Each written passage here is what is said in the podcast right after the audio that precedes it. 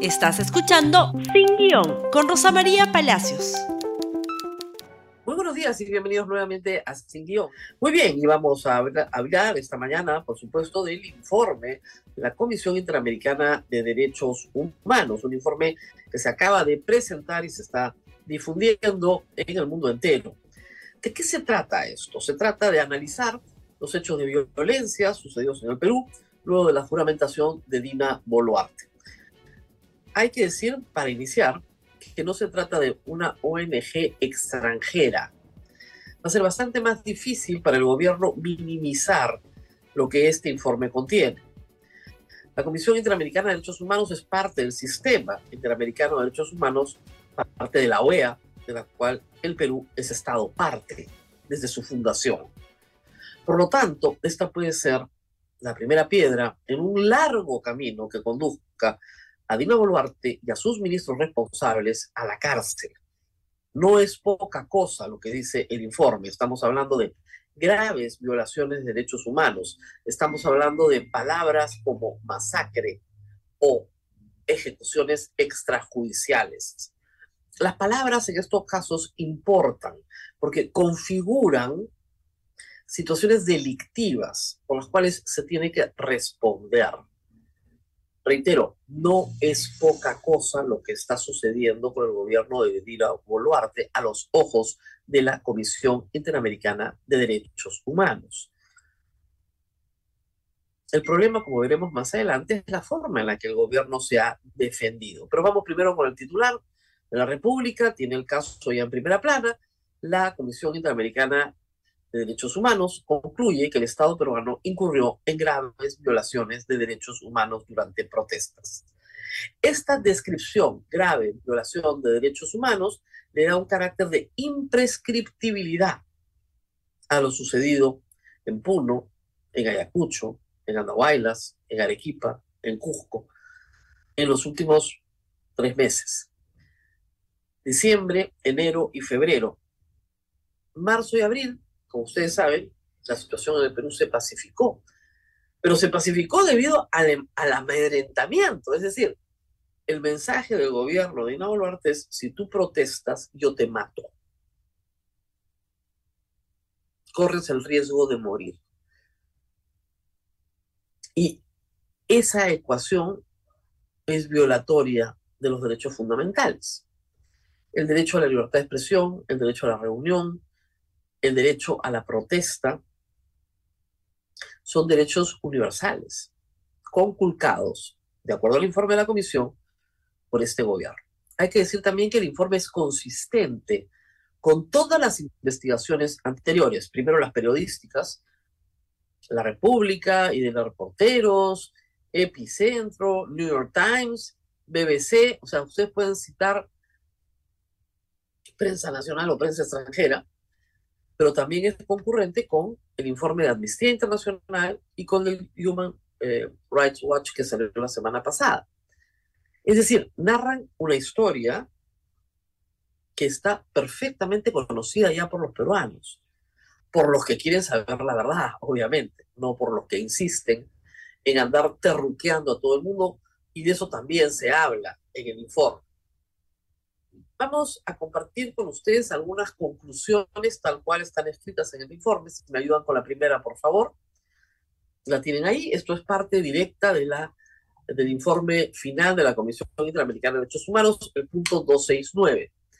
En términos generales, la Comisión observa que la respuesta de las fuerzas estatales no fue uniforme en todo el territorio nacional y que hubo graves episodios de uso excesivo de la fuerza en casos concretos en efecto, de la información recibida en Lima, Ica, Arequipa y Cusco, se desprende que la respuesta del Estado estuvo caracterizada por el uso desproporcionado, indiscriminado, eso quiere decir disparas contra cualquiera, y letal, o sea, mato de la fuerza. Esto se confirma por factores como el alto número de personas fallecidas, 49, ni heridas con lesiones en la parte superior del cuerpo por impactos de arma de fuego, incluyendo perdigones, así como la ubicación de un número importante de víctimas que ni siquiera estaban participando de la protesta o se encontraban en las inmediaciones de los focos de conflictividad. Hechos que deben ser investigados, juzgados y sancionados.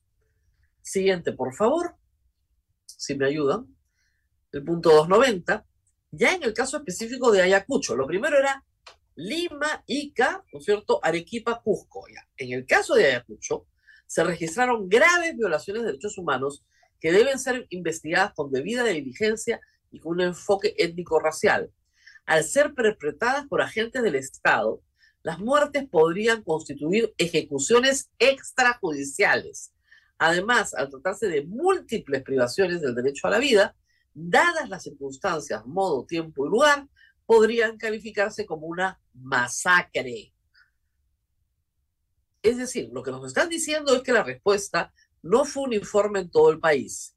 En todo el país se violaron derechos humanos. En Ayacucho fue masacre. ¿Se dan cuenta de la gravedad? Es decir, no están diciendo que en algunas zonas no fue grave, no, no, no. Fueron graves violaciones de derechos humanos en Arequipa, en Cusco, en Lima. Es decir, imprescriptibles. Pero en el 290, donde hablan de Ayacucho, dicen que ahí masacre y ejecución extrajudicial, que es más grave. Siguiente, por favor. Por su parte, en el caso Juliaca, la Comisión Interamericana de Derechos Humanos observa que en esa ciudad se habrían presentado situaciones de uso excesivo e indiscriminado de la fuerza por parte de agentes del Estado, que habían resultado en graves violaciones de derechos humanos en contra tanto de participantes de las protestas como de terceras personas. Como fue indicado, todo esto en el marco de una compleja situación violenta que inició con enfrentamientos dentro del perímetro del aeropuerto, en donde las fuerzas de seguridad fueron atacadas con piedras, palos y fuegos pirotécnicos como avellanas. Es decir, la Comisión Interamericana reconoce que había una protesta violenta. Jamás lo ha escondido, como no lo ha hecho nadie. Lo que te señala es que la respuesta del Estado a una protesta violenta no es matar. ¿Cuántas veces lo hemos explicado en estos meses? No matarás. Es bien sencillo de entender para cualquier cristiano. Detienes. Llevas a un juicio. Se condena. Cumple la condena. No matas graves violaciones de derechos humanos es imprescriptible. Esto va a perseguir a las personas involucradas en estos hechos. Me parece que tenemos uno más, por favor, una más de las conclusiones.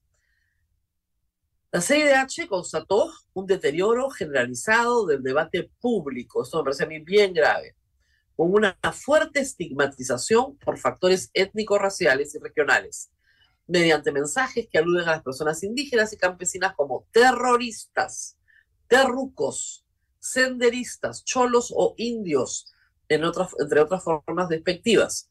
Estos mensajes no son inocuos, por el contrario, contribuyen a la creación de un ambiente de permisividad y tolerancia hacia la discriminación, estigmatización y violencia institucional en contra de esta población.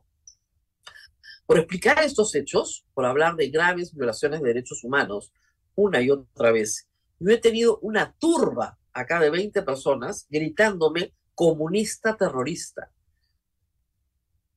El ambiente que hemos vivido los periodistas en el Perú también está, por supuesto que también está en el informe final de la Comisión Interamericana de Derechos Humanos, con la policía parada afuera sin mover un dedo.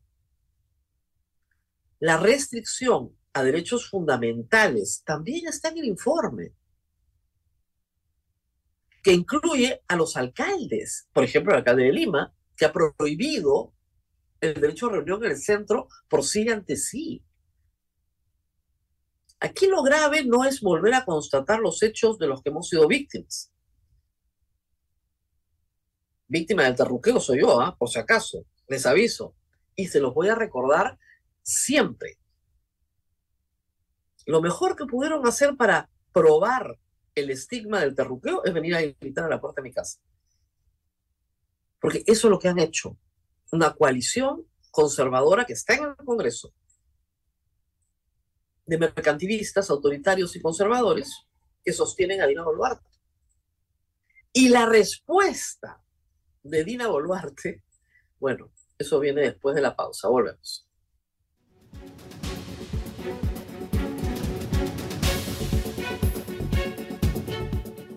Bueno, ¿qué pide la Comisión Interamericana de Derechos Humanos en sus recomendaciones? Primero, un diálogo. Un diálogo. No se hace diálogo, no se realiza un diálogo diciendo Puno no es el Perú. O hubo una avalancha en el aeropuerto donde con balas dum dum los ponchos rojos bolivianos mataron a los puneños. El diálogo parte de una verdad el diálogo parte de una verdad y parte del reconocimiento del otro como interlocutor, si no, no hay diálogo. Si al frente tengo un terruco, un senderista, no hay diálogo posible. Y el diálogo tiene que conducir a una salida, a una salida que termine con un régimen repudiado por toda la población, que es la continuación del régimen de Pedro Castillo, Solo que el autoritarismo y el mercantilismo, ¿no es cierto? Y el conservadurismo, queda claro que no admite, ¿no es cierto?, una incompatibilidad con los intereses de mercado que puedan tener los grupos del Congreso que sostienen a Dina Boluarte. Pero al final es lo mismo. Diálogo, dice la Comisión Interamericana. Dos, capacitar a las Fuerzas Armadas y Policiales. Ayer hemos escuchado en la frontera con Chile a un militar diciendo que van a cazar con Z extranjeros. Después de todo lo que hemos visto. ¿No, ¿No llevan unos cursos sobre derechos fundamentales de las personas? ¿No se les capacita? Diálogo capacitación, respuestas institucionales, es decir, que no se use la vacancia como por capacidad moral permanente para cualquier cosa, ni la censura, ni la disolución del Congreso, sino para causales objetivas señaladas en la Constitución. Por ejemplo, reformas que el Congreso tenía que hacer, que por supuesto no va a hacer nada, no le interesa hacerlas. Les interesa quedarse. Y luego, justicia, es decir, verdad, investigaciones que conduzcan a la verdad. Si se quiere apoyar, eh, contar con asistencia internacional independiente, la comisión lo sugiere también. Verdad, justicia con fiscalías especializadas en derechos humanos. Eso dice el informe. Y juicios independientes es evidente que las versiones que ha dado el gobierno en este informe, porque el gobierno ha sido consultado y su versión está en el informe, no es creída pues, por la comisión ni por nadie. En resumen, lo que el gobierno dice es que casi, casi que no estuvieron ahí. No, no estuvieron ahí. En Juliaca estuvieron dentro del aeropuerto, nada más. La policía repelió a la gente dentro del aeropuerto y bueno, de lo que pasó afuera no tengo idea. Y en Ayacucho más o menos lo mismo. Nadie tenía órdenes de disparar y no se ha disparado. Y los cuerpos tienen las balas de fusil Gal. Esa es la defensa del gobierno. Aquí no ha pasado nada. La comisión sugiere también reparaciones y en eso el ministro de Justicia señor Tello por lo menos estaba avanzando, pero ya lo votaron, porque no lo querían presente para el momento en que se hiciera público este informe. Esa es la defensa de Dina Boluarte. Decir que ellos no han dado la orden, no saben nada, no conocen nada, y la información que tienen es que se enfrentaron en el aeropuerto prácticamente legítima defensa, cuando ha sido probado sistemáticamente que no ha habido legítima defensa, en ningún caso, y reitero, la comisión sí narra todos los hechos de violencia perpetrados por la población, la destrucción del aeropuerto, la destrucción de la toma de carreteras, el, el ataque a comisarías, el ataque a instalaciones del Poder Judicial, el, el ataque a fábricas, a eh, infraestructura privada. Está todo en el informe. El asesinato de un uso oficial de la policía en Puno. Está todo. Pero en el caso del gobierno está todo menos la verdad. Porque hay 49 asesinados por proyectil de arma de fuego, que procede de armas de la Policía Nacional y armas del Ejército del Perú. Y una y otra vez lo tenemos que volver a explicar y volver a explicar. Y pueden gritarme terrorista todo lo que quieran. Pero este informe constituye la primera prueba de contexto que va a leer cualquier juez en el futuro cuando examine qué pasó en el Perú y cuando las deudos de las víctimas alcancen justicia, porque la van a alcanzar, porque la van a alcanzar. Si no hay justicia en el Estado peruano, este informe se va a llevar a la Comisión Interamericana de Derechos Humanos algún día. Y se va a alcanzar. Dina Boluarte habrá dejado de ser presidenta para ese entonces, no tendrá la, eh, protección de los cinco años posteriores y se va a llevar a juicio. O sea, ¿no entienden que Alberto Fujimori está sentado en la DIROES condenado a 25 años por ejecuciones extrajudiciales? Ejecuciones extrajudiciales del grupo Jorlina. ¿Y de qué están acusando al gobierno en el mismo texto hoy? Ejecuciones extrajudiciales y masacre incondicional, pero abren la puerta a que sean acusados por masacre. Dina Boluarte se defiende. Bueno, ayer dijo lo siguiente. Escuchemos. Una mujer, madre de familia, que sabe cómo cuesta el mercado, que sabe cómo cuesta labrarse y poder llevar el pan a la casa. No soy ninguna ladrona y no lo seré nunca porque los valores que mis padres me dieron lo tengo de cuna y están en mis venas.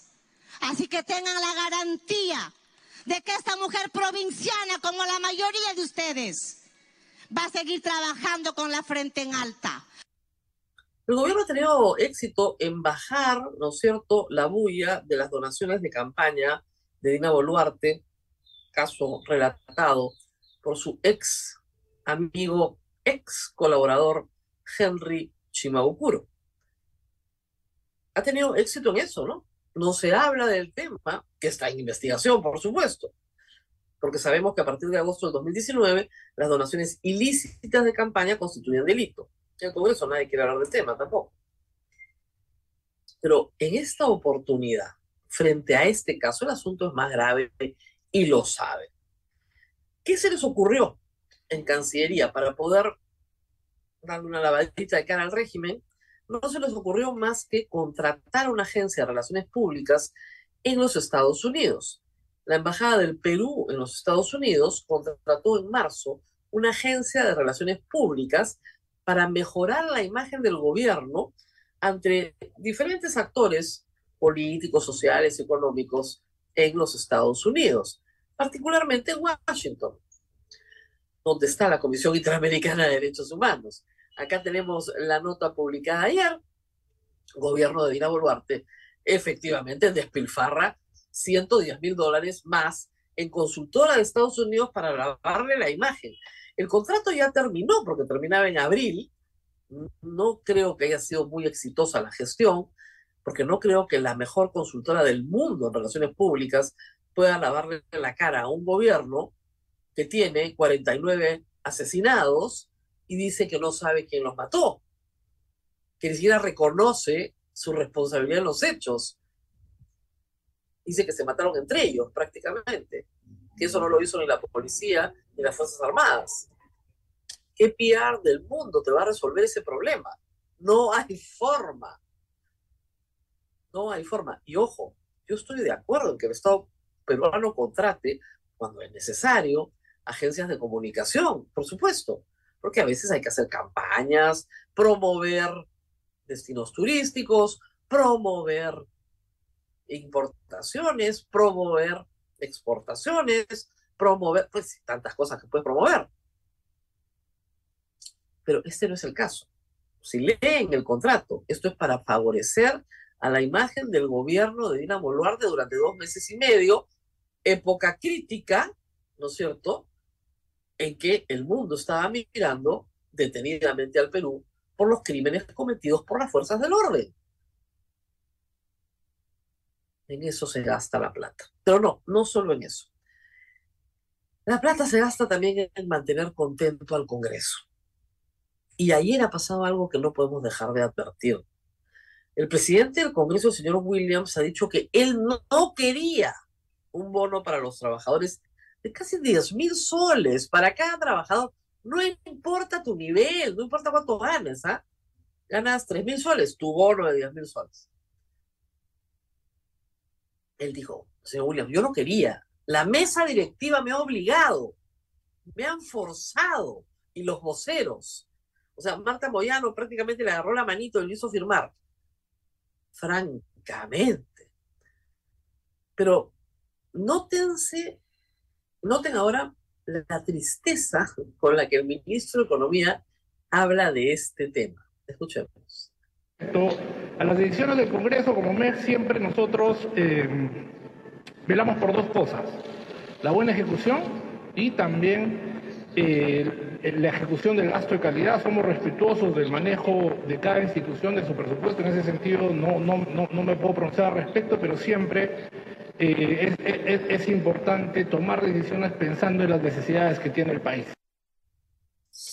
Balbucea, soy respetuoso, no puedo abrir mi boca, pero tomen decisiones pensando en lo mejor para el país. ¿Cómo el ministro de Economía? Tiene que firmar nomás. El Congreso pide, el Congreso se le da. Ya está. No hay plata para nada más hay plata para la imagen de la presidenta, hay plata para repartirle bonos a todos los trabajadores en un contexto de seis denuncias de mochasueldos. Hay que darle más plata, más. ¿Por qué? Ah? Porque también les quieren mochar el bono o el bono es para que no cuenten todo lo que ya saben o el bono no es para reparar el daño de lo que ya se hizo. Terrible. Como decía ayer, no sé cuánto tiempo más vamos a aguantar esto, la verdad. Pero, y el informe lo dice, en realidad la población está completamente amedrentada. Y en eso el gobierno sí ha tenido éxito. Claro que ha tenido éxito. Nadie puede levantar la mano y decir, no, estoy de acuerdo. Nadie puede salir a marchar contra este gobierno, porque las consecuencias las pagas con tu vida y con la impunidad. Y yo estoy segura será temporal, nunca permanente. Nos tenemos que despedirnos. Eso es todo por hoy. Compartan este programa. Nos reencontramos el día de mañana. Gracias por escuchar Sin Guión con Rosa María Palacios. Suscríbete para que disfrutes más contenidos.